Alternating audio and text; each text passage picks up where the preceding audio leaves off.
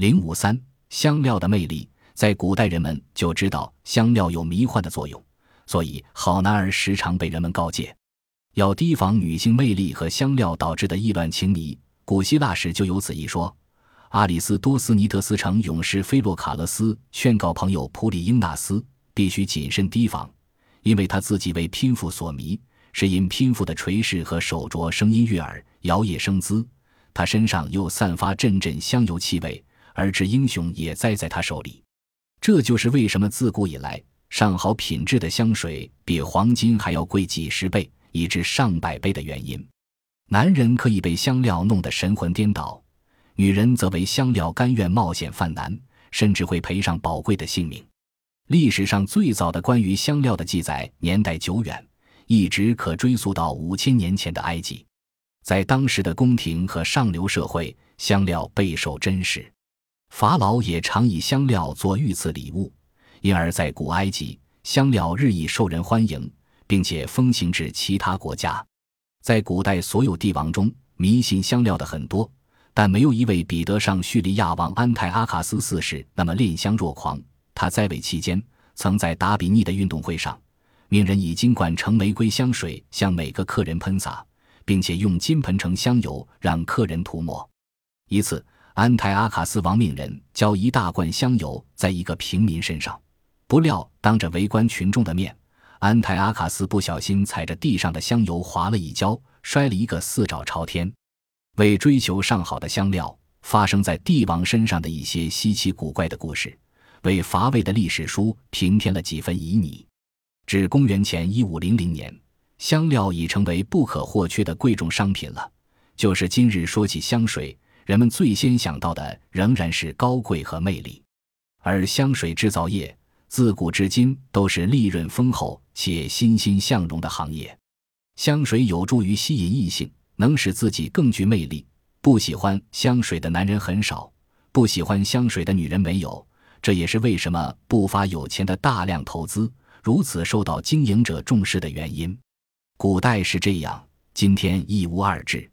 人们常说古埃及人特别爱慕虚荣，发明了许多香水的配方，及除臭剂。其实这并不限于埃及人。美丽的是巴女王不辞辛苦，跋涉三千公里穿越沙漠。以美貌诱惑迷住了所罗门王，以维系香料贸易。希腊人对香料的喜爱，以致他们认为身体不同的部位要用不同的香水。早期不喜欢香料的罗马人，后来也对香水着了迷。他们所用香水和香料的数量之大，简直骇人听闻。不管什么东西都要用香料熏一下，不只是身体和衣物而已。罗马暴君尼禄睡的就是铺满玫瑰花瓣的床。有人说，只要有一半萎缩了，尼禄就会失眠。有一次，尼禄从希腊回国，臣下子民就把罗马城的大街小巷都撒遍了芳香油，以示爱戴。尼禄之妻去世，丧礼消耗的香油和香料，比阿拉伯世界十年内能产出的还要多。他的王宫四壁装有暗管，从中喷出异香细雾，阵阵香气不停地散向宾客。罗马后期。使用香料几近于滥，严重到如果一个士兵上战场不预备香料，也被看作是不合潮流。这是一位美索不达米亚的神女雕像。当然，人们往身上涂抹香料，并非完全出于个人嗜好。事实上，涂抹香料也和斋戒沐浴一样具有实际效用。很多地区气候干燥，对皮肤影响很大。这应当是埃及人和其他中东人爱用护肤油和气味浓烈香水的一个原因。它们能保护皮肤不至于裂和灼伤，使人觉得好受一点。比起希伯来人，以前就一直住在迦南的人更相信神灵，是刻在金石板上的丰饶女神阿修塔尔蒂。但是，希伯来只相信唯一的神是耶和华。他们相信，只有迦南才是与耶和华有缘分的土地。其实，在古代，香料最重要的用途是宗教仪式。英文“香料”一词是由拉丁文 “perfume” 演变而来，本意从烟里透出来。因此，最早使用的香料是用来烧的。焚香是古代的许多祭祀仪式中不可缺少的内容。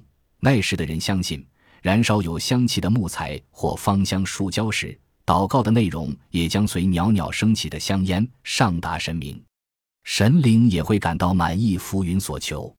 甚至献祭的牲畜也填满香料，以求闻起来更芬芳。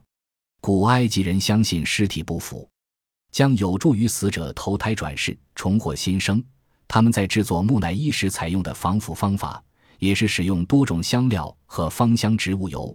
不仅埃及人相信香柏含有令人长生不死的要素，世界上其他的民族也有过同样的想法。阿拉伯人、印度人、犹太人修建庙宇。都先用香薰一熏木材。流亡埃及的犹太人重回故土后，带回了埃及人清洁卫生的各种习惯，包括使用香膏、香油和香水。这些习惯其后也就成为犹太宗教教规礼仪的一部分。圣经里面提及宗教上使用香料的地方连篇累牍。上帝也曾命摩西筑一座烧香的祭坛，而且命他调配圣油和香水。膏油用来涂抹犹太圣殿的会幕。圣殿中的法柜、祭坛、洗濯盆和盆座，使这些东西成为圣物。这些内容在宗教仪式的演变中存留至今，成为加冕等大典仪式不可分割的一部分。埃及人的历史里到处可见香料，许多埃及的古墓壁画里常见埃及妇女头上顶一个形状奇特的锥形物体，其实这是润发脂，是将花瓣浸入油脂，再捏为圆锥形而成。在炎热的高温下。油脂融化，流到脸部和颈部，渗入皮肤，使埃及妇女领口以上格外美丽，众口称赞。可以说，香料的历史是一部神奇的历史。有宗教信仰的人对香料都有着特殊的感情。